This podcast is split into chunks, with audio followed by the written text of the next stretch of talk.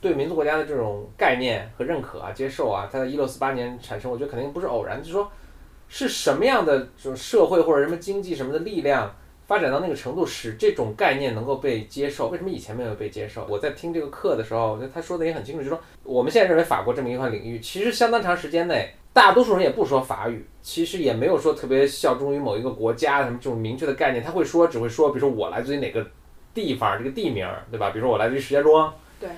对。然后呢，我我是讲什么语，或者我是犹太人，或者我是什么天主教徒，或者什么，就根本没有明确这种这种一个我是一个法国国家的概念。那为什么到了一六四八年这个成熟，突然之间就突然变成了一个现在可以看得出的是法国的这么一个国家，就是大家都讲同样的语言，大家都效忠，比如说法皇，怎么这么瞬间就就能产生这样变化？就是它这个变化不可能是一一就是一夜之间就是罗马但其实还是相当快的，在在这个就是说。几十年，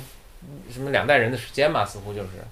其实这个时候有一个很有意思的东西，就是说制度和人的意识之间的一个相互作用。嗯嗯。怎么说呢？比如说，哎，我跟你说，何峰，你结了婚之后，你不能在外面找找小三儿。就如果说我不跟你说，就不给你个结婚证这么个东西，哎，可能你也不会找小三儿啊。就是你也可能会跟你的一个呃 committed 的一个伴侣之间会保持一个非常好的一个关系。但是，一旦我们跟你讲，哎。婚姻这个东西就是这样的，就如果说你接受婚姻这个这么一个东西之后啊，你逐渐逐渐你的意识也是会被这样的一个制度性的东西所规约。就前两天我们在网上看到说是，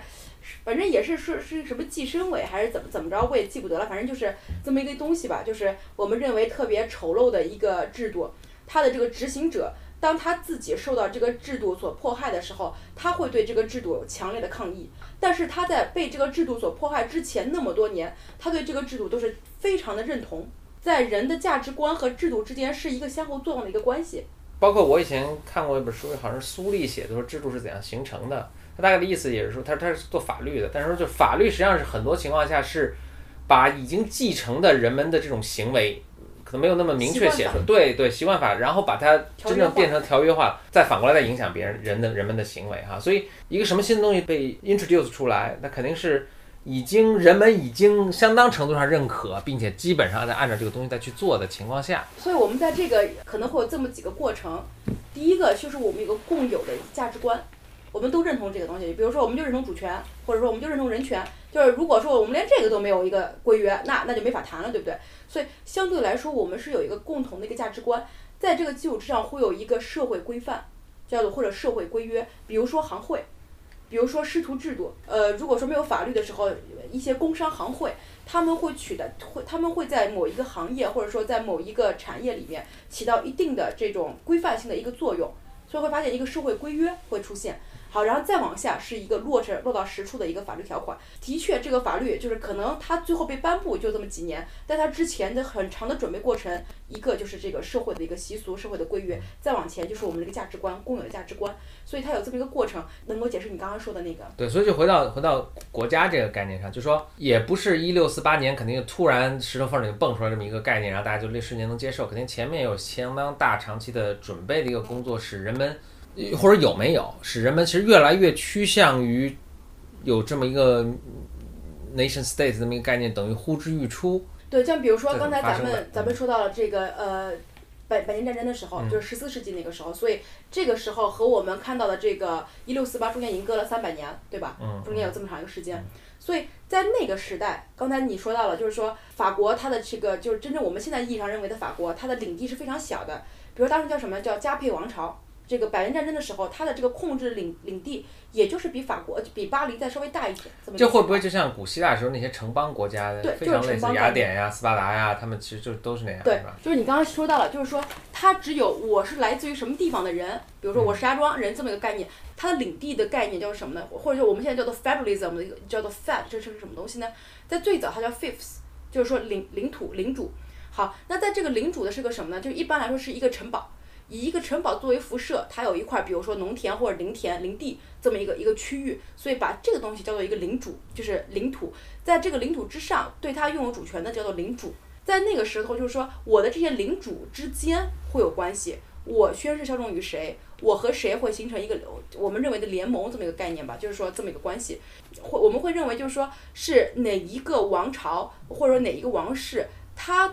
实际的管辖权。呃，就是或者它的领地就是牵涉到哪一些地方，但它的实际的具体的管辖者还是领主本身。这就是刚刚解释，就是为什么会有哎我来自于石家庄这么一个概念。所以这个东西逐渐逐渐，就像我们刚刚说到，就是在十四世纪世纪的时候，它已经有了一定程度上的这种呃资产阶级萌芽。传统的封建王室或者说封建的这种领主不断被弱化，新生贵族它不断的被崛起。这个时候我们会发现，在这个时代，在这个十四世纪这个前后的时候，会有出现这么一个事现象，就是什么呢？因为原来贵族是怎么来的？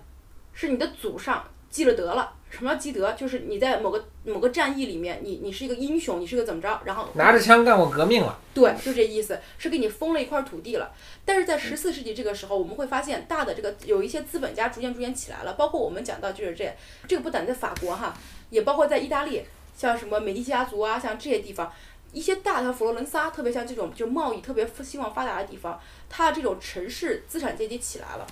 所以他们起来了之后呢，他们通过也有购买权，他们购买到领主这么一个东西了，他们购买到贵族的头衔了，因为他们也比如说我也是捐捐教堂，我们也捐这捐那，所以他们逐渐的就是说商业贵族，包括当时很有意思的什么现象是什么呢？就是在那个时代你会发现，连城市里面的就是我们认为的中产阶级或者说小资产阶级这些人。他们也可以购买领地了，因为领地原来是不可以购买的，这是你们家就是你们家的，最多你是在这租用一下，但是也也是有购买权了。在这么漫长的一个过程，这么三百年，逐渐的这个层面越来越大，越来越大。所以我们现在就是比如说我们现在在看这个民主学的时候，我们经常会认为说中产阶级是民主力量的中坚力量。这个其实也是一个解释，就是为什么就是我们会认为中产阶级就是一个是一个力量。我们就看，如果说从十四世纪开始，慢慢慢慢这样子一种就是城市小城市市民，呃市民阶层或者说这种小资产阶级、中产阶级，不是哇，这个他这个课里面也不断的提到这个概念，它慢慢慢慢增加了之后，就会使得哎他们这帮人对于这个主权国家的这个概念的诉求会越来越强烈。他们对于传统的这种分封制而产生的国主权国家概念会越来越摒弃，所以我们会发现，哎，在一六四八我们签订这个条约之后，一下子就就就出来了。为什么？就是他们有这么长时间的一个准备，他们这个阶层的人的数量就越来越庞大，这这也是一个原因。